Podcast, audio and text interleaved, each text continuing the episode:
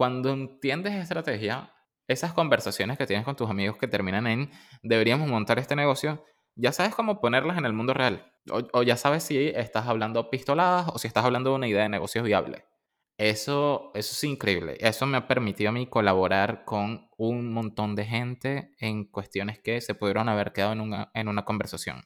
En la parte de atrás de tu cabeza tú ya empiezas, ok, pero esto responde a esta audiencia y a tener un modelo de negocio seguramente parecido a esto y genera plata o no genera plata. O sea, tú ya sabes si va a ser un negocio o un hobby. Eso es, eso es muy cool de la estrategia. Eso es algo que, que cualquier creativo creo que quisiera tener en su vida. La habilidad para, para materializar o para saber si puede materializar lo que habla.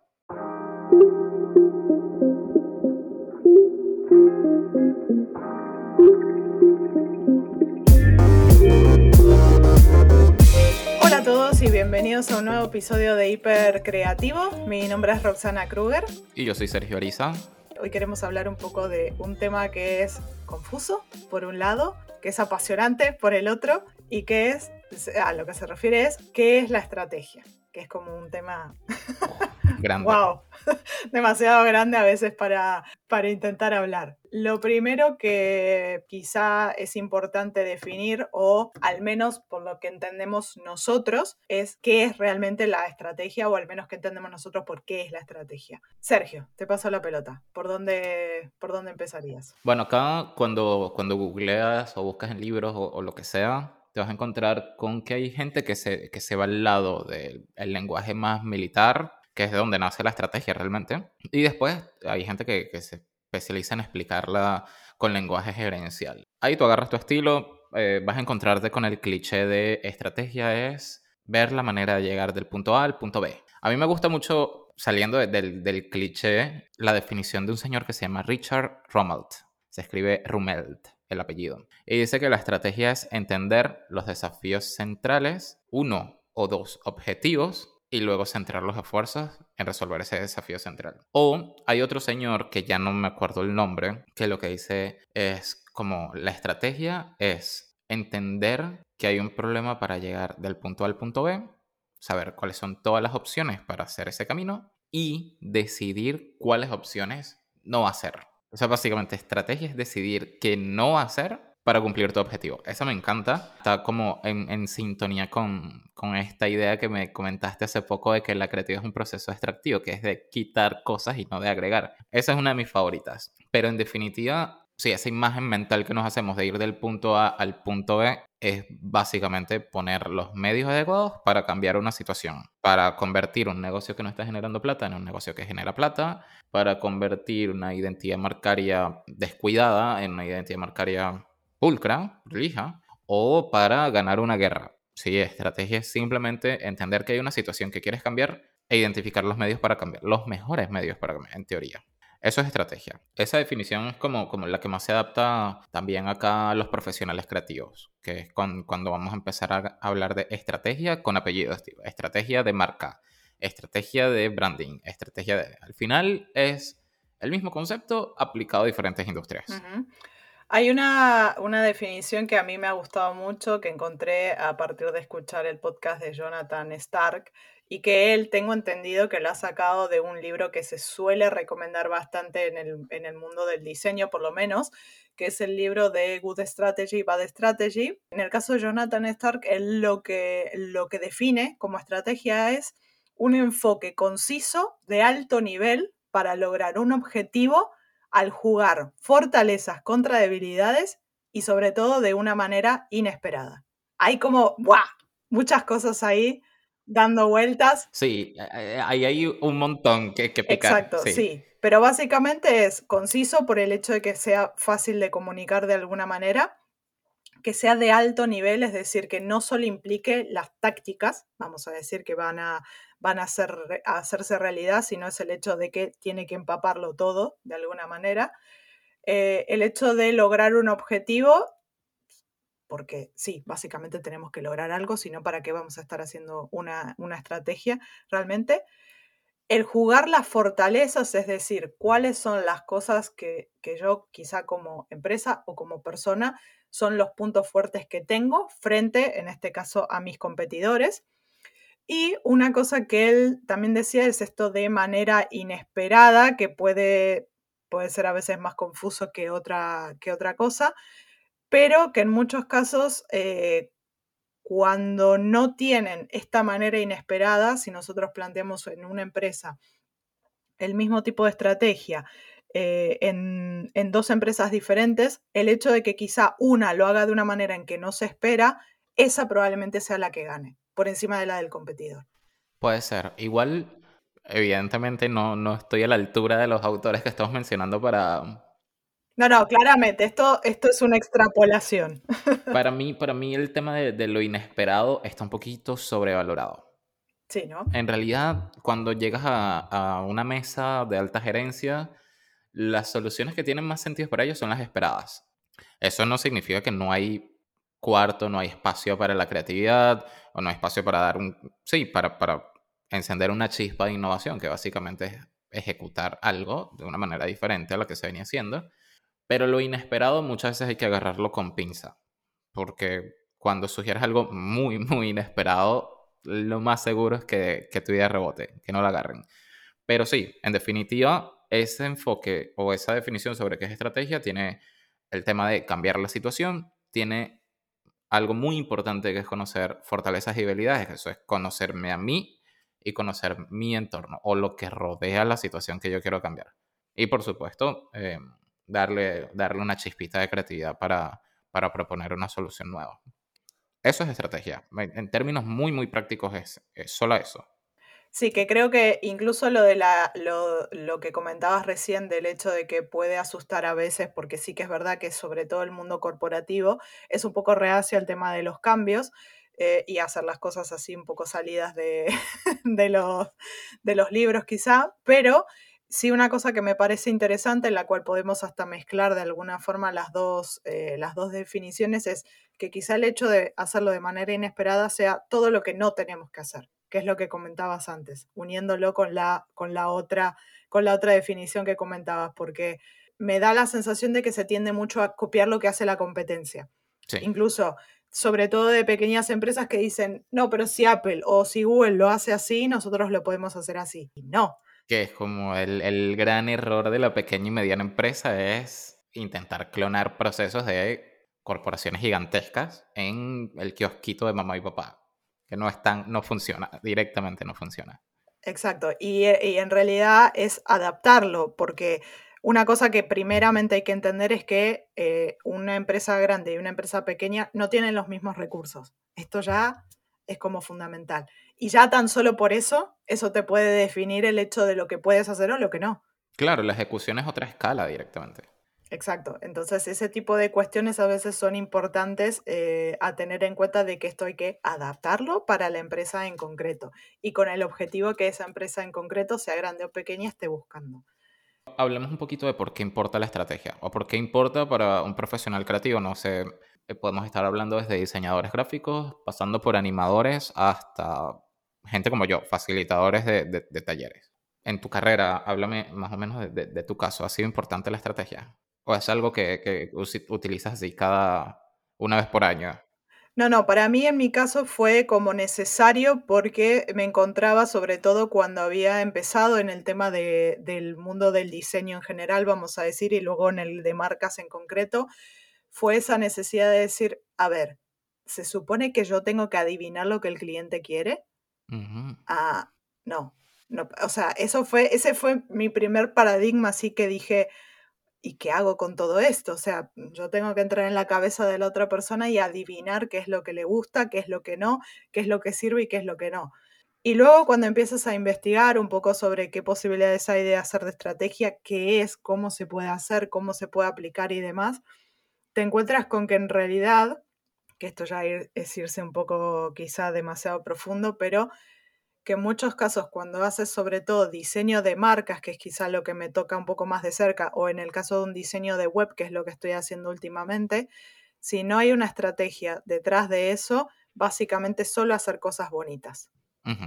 Y ahí te quedas como... No tiene tanto valor el trabajo, puede ser. No lo tiene en absoluto en muchos casos. Porque, por ejemplo, vamos al hecho de una página web. Si una página web no está pensada, no tiene, vamos a decir, sencillamente una estrategia por detrás de, de, o un objetivo. Vamos a algo sencillo. Si no tiene un objetivo claro de qué es lo que quiere lograr, qué es lo que estamos haciendo en una web. Claro, no sabes si funciona o no funciona. Exacto. No... ¿Sabes cómo se ve? Se ve bonito o se ve feo, pero no sabes si funciona o no. Exacto. Si no tiene, si no tiene un objetivo que cumplir, si no tiene unas ciertas métricas que vamos a medir, ¿cuál es el fin de hacer todo eso? Porque sí, hacer una web la podemos hacer, se puede hacer en cualquiera de estas plataformas y fuera.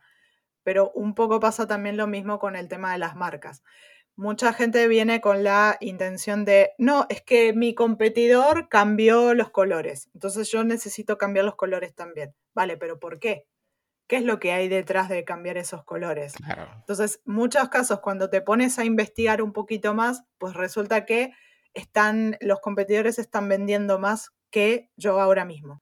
Ah, ok, entonces eso es lo que hay por detrás del hecho de pensar que hay que cambiar los colores. Ahora sí hay valor detrás del trabajo. Para mí, el hecho de analizar, por ejemplo, esto de fortalezas, debilidades de una empresa, analizar cuál es su audiencia, analizar cuál es su voz como empresa, como, sí, como si fuera una persona, básicamente, casi describir a la empresa como si fuera una persona. Eh, y qué personalidad tiene y qué, de, qué manera se, expresa, se muestra, de qué manera habla. Eh, eso ha sido lo que ha cambiado no solo mi manera de trabajar, sino los resultados que puede llegar a crear eh, hacia esta empresa o hacia esta persona o hacia este negocio. Tiene sentido, tiene sentido. Sí, no sé cómo ha sido para ti. Para mí ha sido parecido. Creo que empecé, yo nunca fui, yo nunca entrené formalmente en, diseño gráfico, pero eh, fue como me introduje como a este mundo de la estrategia de marcas directamente. Pero mi visión sobre la importancia de la estrategia ha cambiado un montón los últimos dos años. Al principio era porque, ok, no quiero adivinar lo que el cliente piensa, básicamente lo que me dijiste tú. Pero ahora para mí es una cuestión de dignidad humana. ¿A qué me refiero con eso? Porque suena como súper lapidario. Yo honestamente creo, esta es una opinión muy controversial, que si tú no quieres ser un artista, deberías por lo menos manejar los principios básicos de, estrategia o los conceptos. Porque hay una cosa que está pasando en el mundo y que cualquiera que preste un poquito de atención la va a ver y es que todo se está convirtiendo en una commodity. El diseño gráfico con, con Canva, la videografía con, con, lo que pueda hacer un iPhone que, cabe en mi bolsillo justo ahora. No sé, Fiverr, you name it. Todo se está volviendo una commodity en, en la industria creativa. ¿Y qué pasa con las commodities? Que no valen mucho, no tienen mucho valor y yo quiero, mi, mi, sueño y el sueño creo que de cualquier persona es que su trabajo profesional, lo que produzca, tenga valor, sea apreciado por, por lo que es, por algo valioso.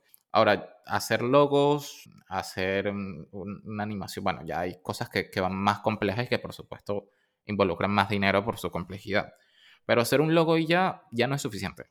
Honestamente, para el marketplace que tenemos ahora, para cómo, cómo compite uno a nivel global con diseñadores que están en Filipinas, Nueva York, Buenos Aires y, Madrid, ya, ya no sirve nada más hacer el logo. Entonces ahora tienes que empezar a preocuparte por lo que se llama tu valor agregado. Y la estrategia me parece el valor agregado más fácil de aprender para cualquier profesional creativo. Y como, como segunda cosa es, los seres humanos somos tan, tan increíbles y nuestro cerebro es tan increíble que honestamente siento que todo el mundo debería cobrar por pensar y hablar.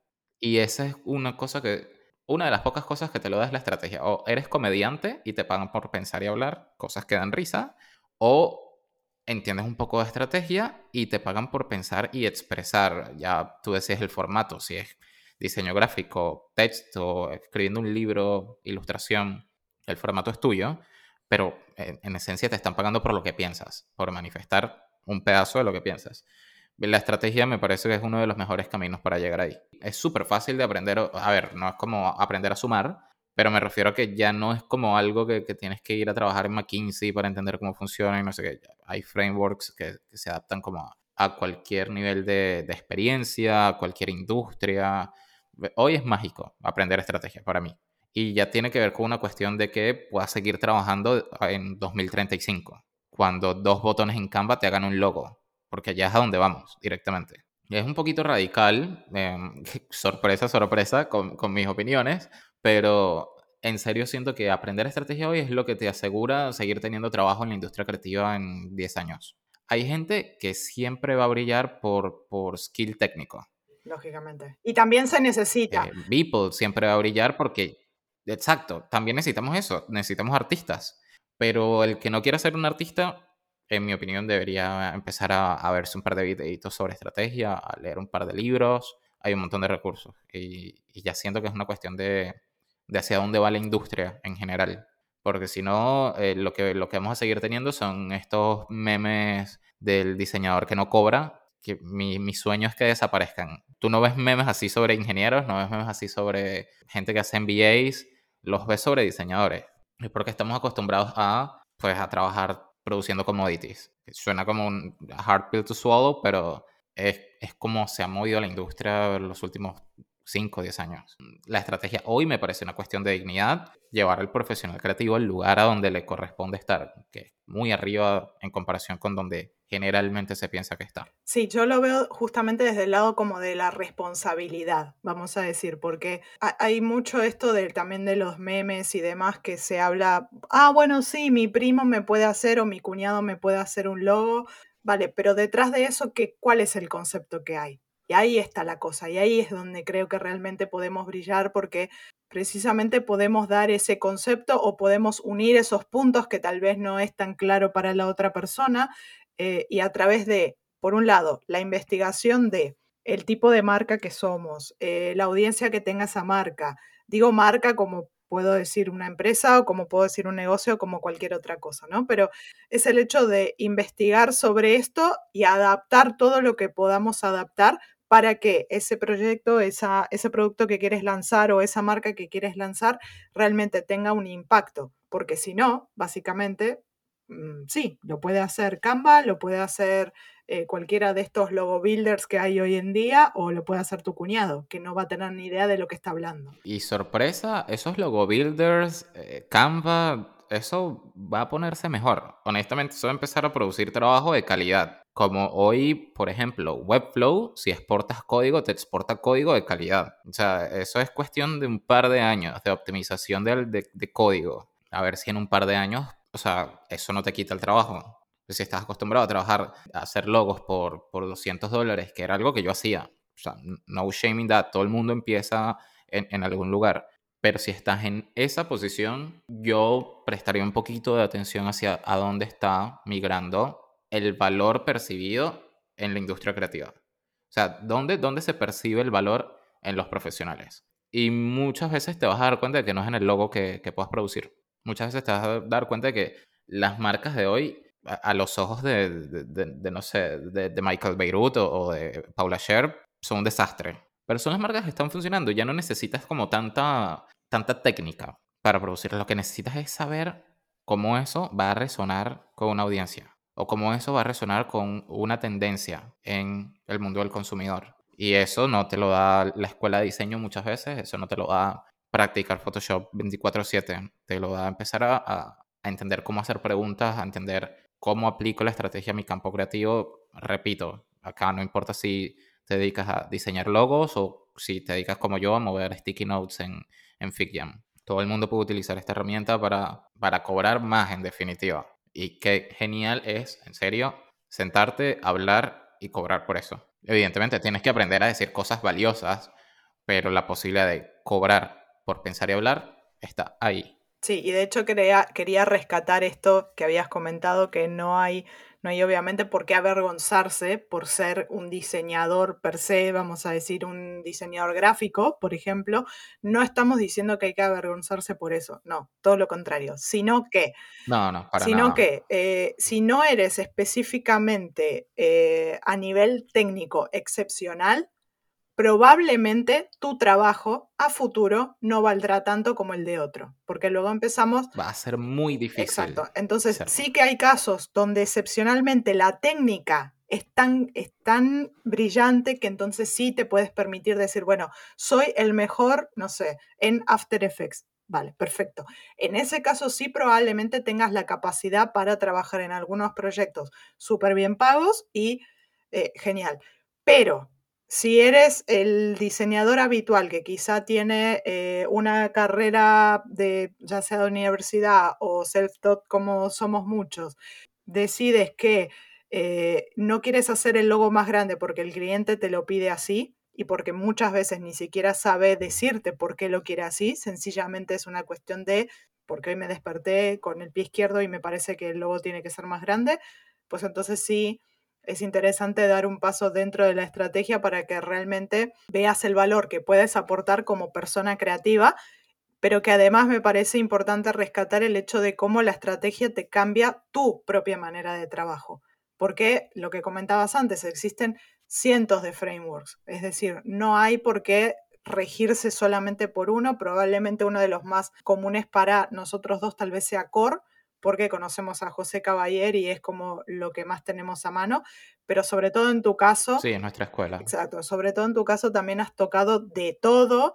Eh, yo he tocado también un poco de cosas de design sprint y demás, en donde vas ampliando un poquito tu panorama y en donde empiezas a poder hacer como un mix entre diferentes, vamos a decir, entre comillas, recetas, pero de las cuales puedes sacar probablemente ejercicios o preguntas, insights, o, sea, cosas que puedas preguntar para lograr un insight eh, más valioso y más importante para que luego el proyecto este funcione.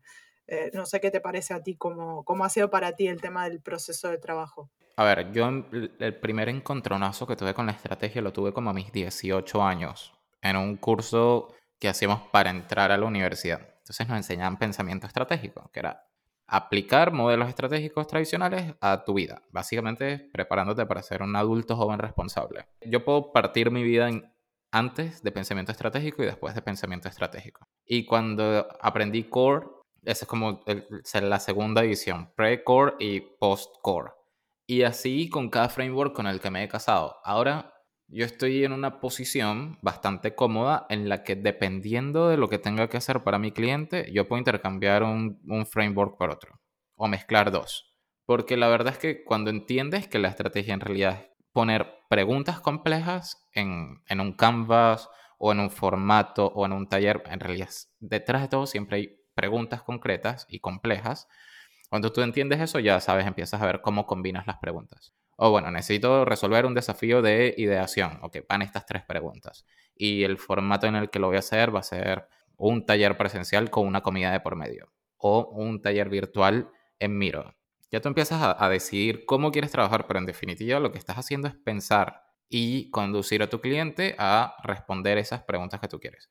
A mí me, ha cambiado la vida. Y el que me conozca o la que me conozca personalmente, creo que, que puede dar fe de que soy una persona como particularmente, no quiero decir planificador o algo así porque es mentira, soy muy desordenado, pero pienso en esos términos, en términos de del punto A al punto B y de qué no hay que hacer, qué es lo que no necesito hacer. No, no solamente me he cambiado como trabajo, me he cambiado como, como me relaciono, como persigo metas, como me seteo metas, todo esto. Estrategia rules.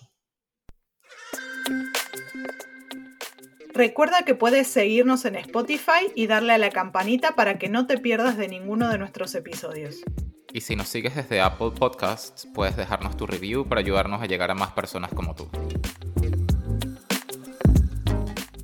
Sí, es el hecho de, sobre todo esto, de plantearse objetivos, porque incluso si uno lo quiere pensar desde el punto de vista personal, uno se puede plantear un objetivo de vida, incluso, y decir, bueno, ¿qué tácticas son las que voy a llevar a cabo para lograr ese objetivo, qué es en lo que no me voy a centrar para decir si puedo lograr ese objetivo y conocerme. Y entonces ahí también entra esto de, por ejemplo, analizarme o las fortalezas que podemos, que eh, vuelvo a la definición que utilicé yo, que es el hecho de las fortalezas contra, contra las debilidades, sobre todo de tus competidores. Si lo piensas desde el punto de vista personal, también puedes decir, bueno, ¿cómo moldeo mi carrera y las fortalezas que yo tengo contra mis competidores, que en este caso podríamos decir pueden ser otros colegas o compañeros de trabajo, que no estoy hablando de esto en el sentido negativo de la competencia, sino gente que esté quizá en el mismo ámbito, en la misma industria en la que estoy, pero que tenemos capacidades. Sí, gente que está intentando ayudar a la misma gente que quieres ayudar tú. Exacto, pero que tenemos capacidades diferentes y tenemos que jugarlas de diferente manera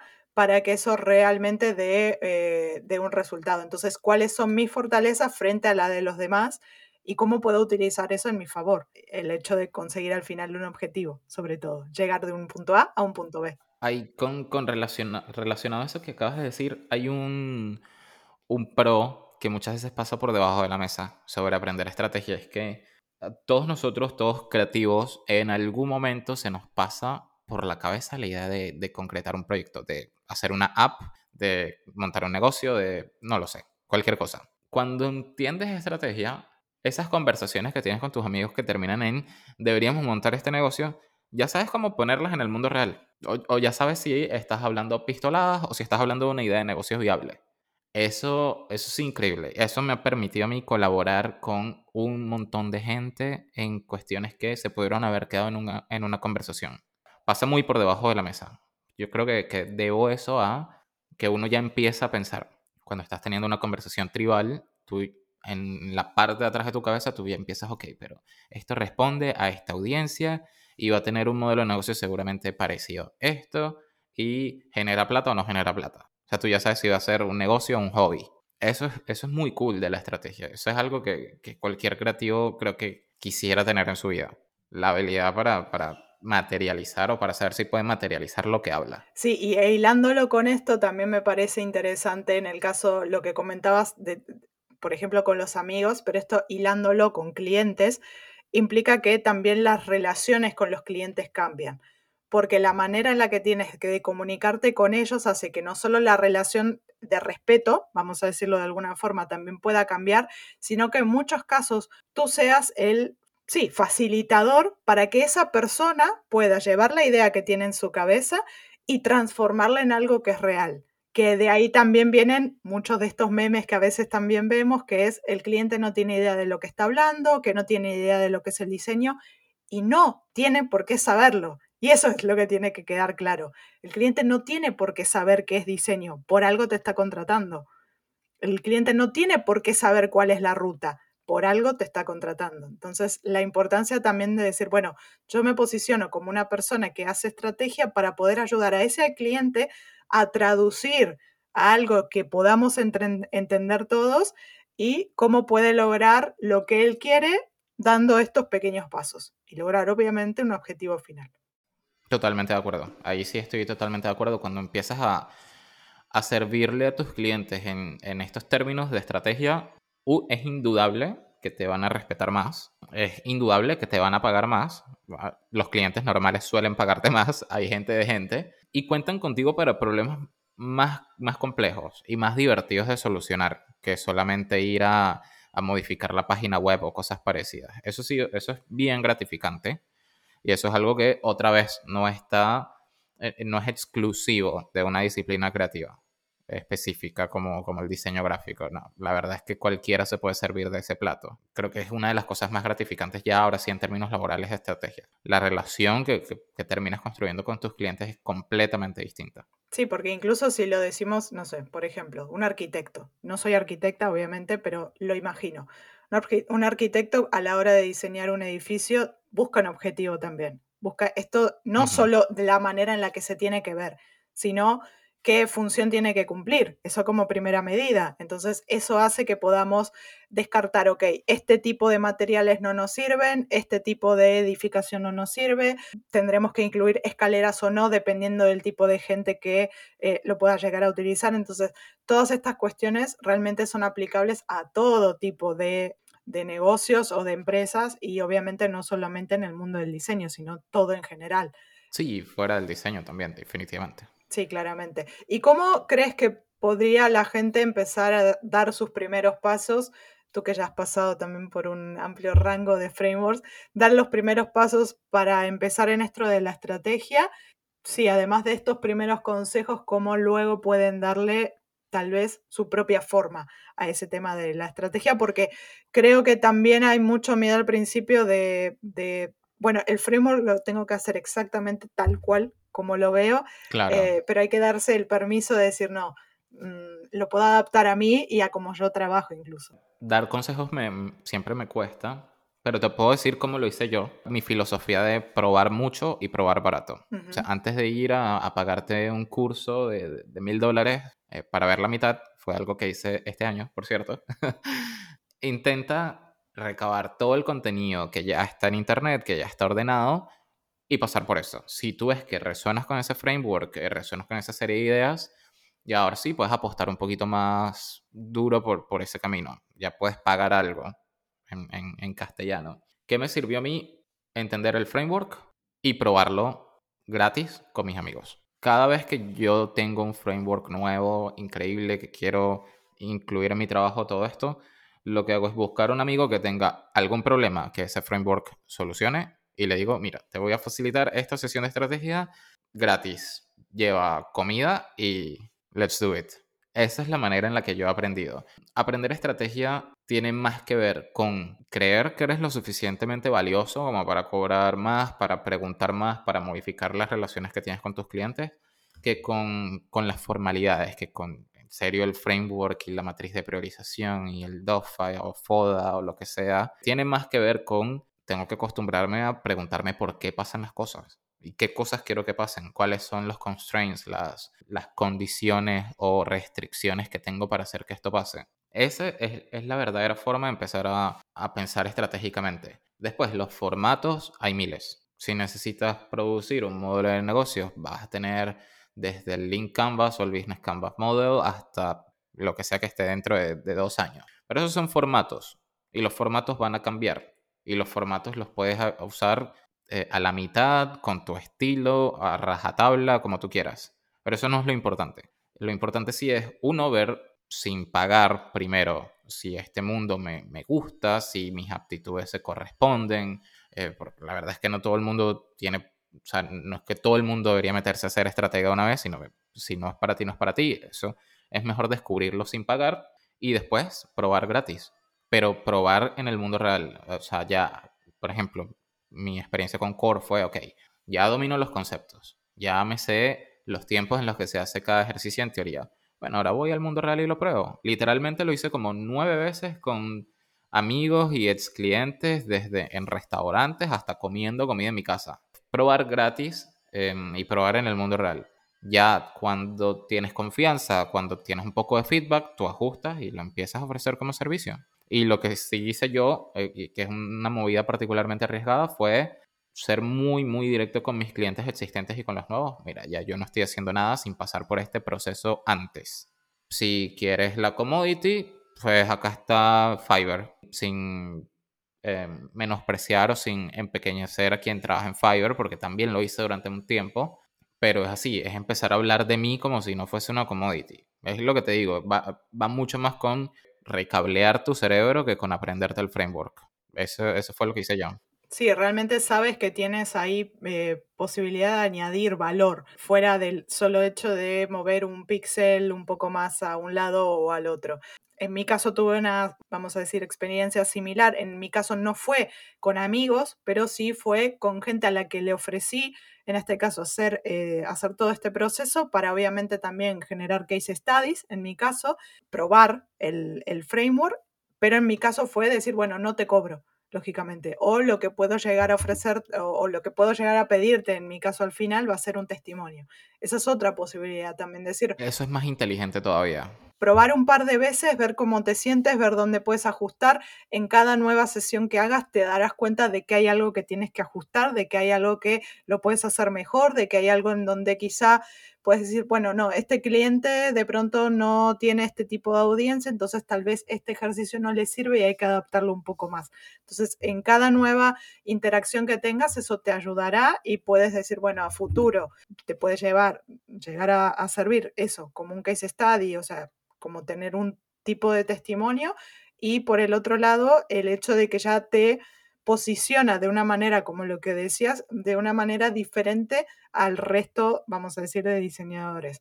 Y que precisamente te permite tener esa o ganar esa confianza para decir, a partir de ahora, cualquier proyecto que coja, no, nunca más va a ser sin la estrategia por delante, porque te cambia completamente la manera de pensar y la manera de hacer. Entonces, cuando una vez que me ha pasado alguna vez de decir, esto no, no es necesario hacerlo y cuando te lo saltas luego te das cuenta lo necesario que era. Entonces ya no hay vuelta atrás. Ese, ese, es un clásico, ese es un clásico. No, este proyecto es muy pequeño, quizás no lleva estrategia. Olvídalo. No funciona. Exacto. Una vez que das el paso, no hay vuelta atrás, generalmente, porque realmente notas cómo mejora, o sea, cómo cambia de manera positiva tu manera de trabajar y de pensar, y que realmente ves que esto lleva a resultados un poco más tangibles sobre todas las cosas. Y por supuesto, matas el cliente diciendo make it pop o hazme el logo más grande. Ya, eso deja de existir en tu carrera, que también es gratificante. Eh, en la versión en la que lo tenga cada profesional creativo es gratificante. Eh, la estrategia de verdad cambia carreras, cambia vidas. No encuentro un contra o una razón por la que incluso gente que quiera dedicarse a, un estilo de vida más artístico no por lo menos domine los conceptos básicos. Yo siento que esto debería enseñarse en, en, la escuela secundaria, por lo menos. Sí, lamentablemente creo que todavía no es algo que está muy internalizado, sobre todo en eh, universidades o cosas de estas. De momento, por lo que entiendo, todavía la parte de estrategia se tiene que aprender por fuera ya sea porque pruebas diferentes frameworks o porque de pronto has tenido la oportunidad de entrar en alguna agencia o has trabajado como freelance y pues puedes tener la oportunidad de probarlo por tu cuenta, pero habitualmente este tipo de cosas te vienen dadas por, no sé, en mi caso ha sido José Caballer, el que un, eh, junto con Chris Do, que fueron los que me introdujeron un poco en este, en este mundo, eh, pero lamentablemente creo que las universidades todavía se están quedando atrás en ese tema y no lo estamos viendo eh, tan desarrollado. Pero bueno, a ver, a ver si en el futuro esto cambia un poquito y... Cruzo los dedos por el futuro. Sí, a ver qué es lo que, mm, qué es lo que pasa. Bueno, creo que con esto hemos dado un pantallazo bastante importante, al menos a cómo vemos nosotros y cuál ha sido nuestra experiencia con el tema de, la estrategia. No sé si tienes algún comentario final que querías añadir, Sergio que si alguien quiere más detalles sobre qué frameworks conocemos, cómo ponerlos en práctica, ya ahora sí, en detalle, con, con, los casos que hemos manejado, que nos mande un mensaje y lo hablamos. Hay cosas bastante específicas que no podemos como empezar a hablar acá. Uno, porque están protegidas por NDAs con nuestros clientes. Y dos, porque se nos va el día. Pero si alguien quiere saber un poquito más eh, cuáles son los frameworks, qué, qué, qué conviene cuando estás empezando y qué no conviene, aprender de nuestros errores es como muy, muy posible, solamente mándenos un mensaje y ya está. Sí, a ver, eh, esto también puede darnos la posibilidad quizá futuro de decir, bueno, hacer una segunda parte, tercera, cuarta, lo que sea, Tal vez en algún caso podemos entrar en algún case study más en detalle, de los que sí se puedan hablar, obviamente. Podría ser también buena idea traer incluso algún cliente que se anime para hablar un poco de cómo ha sido, mm, ese, cómo ha sido ese proyecto. Así que bueno, esto abre la puerta a muchas cosas. De momento creo que esto ha sido un, buen puntapié para, para eso, sobre todo animar a la gente a que, a que dé el primer paso. Sí, no es tan difícil, el mundo se está configurando como para que sea muy fácil aprender, así que aprovechen eso, aprovechen eso porque eh, los algoritmos se van a seguir poniendo mejores, las plataformas se van a poner más fáciles y no sé, yo ahora como una persona que está pensando en, montar un negocio, no sé si lo primero en lo que pensaría es en pagar por un logo y ya. No estoy seguro. Entonces, eh, hagan ese ejercicio de ponerse en los zapatos de, de un dueño de un negocio pequeño que está tratando de, salvar plata, hagan el ejercicio de ponerse en sus zapatos, a ver dónde percibe él el valor, qué tipo de problemas de verdad lo mantienen despierto. 8 mm, de 10 veces no va a ser el logo. No, totalmente. Pero hagan el ejercicio. E incluso si tienes más dudas y todavía te animas a algo más, les, les diría que den un paso más y es pregunten. Pregunten a cualquier, pregunten a cualquier negocio pequeño, sobre todo, cuáles son los problemas que están enfrentando se van a dar cuenta de que hay muchas cosas por resolver. Y es como decía Sergio, mm, casi nunca o nunca son el logo. Así que, o la marca o los colores. Así que es, eso. Eh, importante. tener eso en cuenta y los animamos, bueno, a que den los primeros pasos, a que prueben. Cualquier duda nos pueden escribir. Eh, nos pueden escribir a nuestras redes sociales personales o a arroba hipercreativo podcast que estamos en, en Instagram. Y bueno, ya nos veremos entonces, Sergio, la, la próxima y seguimos con más. Hasta el próximo episodio. Nos escuchamos. Súper, bueno, muchas gracias, Sergio. Muchas gracias a todos los que nos escuchan y nos escuchamos el próximo lunes o jueves, dependiendo qué día nos, nos estés oyendo, eh, con más y mejores temas. Chao, chao. Hasta aquí el episodio. Esperamos que lo hayas disfrutado. Si te gustó, por favor compártelo con alguien a quien pueda interesarle y cuéntanos qué te ha parecido en nuestro Instagram arroba hipercreativo podcast. Nos escuchamos el siguiente lunes con un nuevo episodio de Hipercreativo.